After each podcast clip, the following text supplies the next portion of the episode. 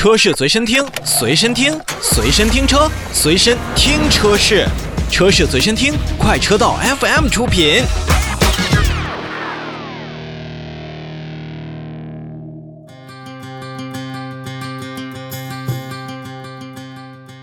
接下来呢，我们看看许久没有提到的海马汽车。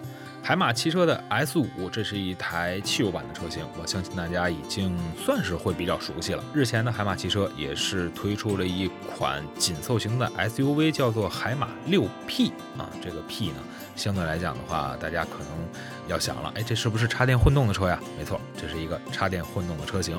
那么推出了两款车，一个是叫做长续航的精英型，另外一个叫做长续航的豪华型，分别售价呢是十六点二八万元和十七点二八万元。既然是一个插电混动的车款，那么咱们先看看它整个的。动力系统的组成，海马六 P 呢搭载的是一点二 T 的发动机，再加上一个永磁同步电机的一个组合，以这个 P2 的形式来进行一个插电混动。那么百公里加速时间呢，大概是在七点五秒钟左右。传动系统呢，还是匹配的是七速的双离合器变速器，是湿式的。并且呢，呃，在整个的这种电池方面，海马六 P 也是配备了宁德时代提供的 NCM 八幺幺的电池模组。那么它的能量密度呢，也是每公斤一百四十二瓦时。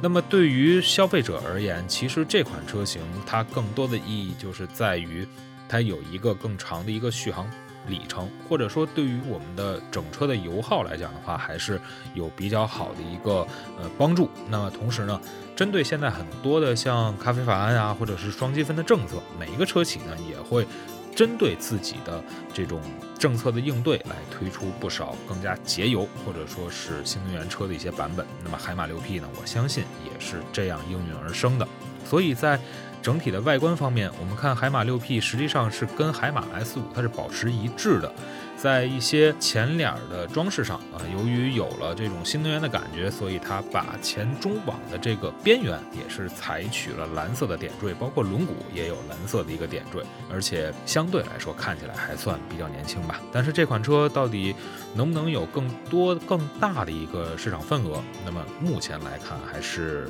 保持一个比较谨慎的态度，因为从从几年这种。销量的构成来讲的话，海马汽车它现在始终处在一个比较低的一个位置。那么能否有一些更多的突破，那还要看将来海马汽车对于自己新品推出的力度以及消费者接受的程度了。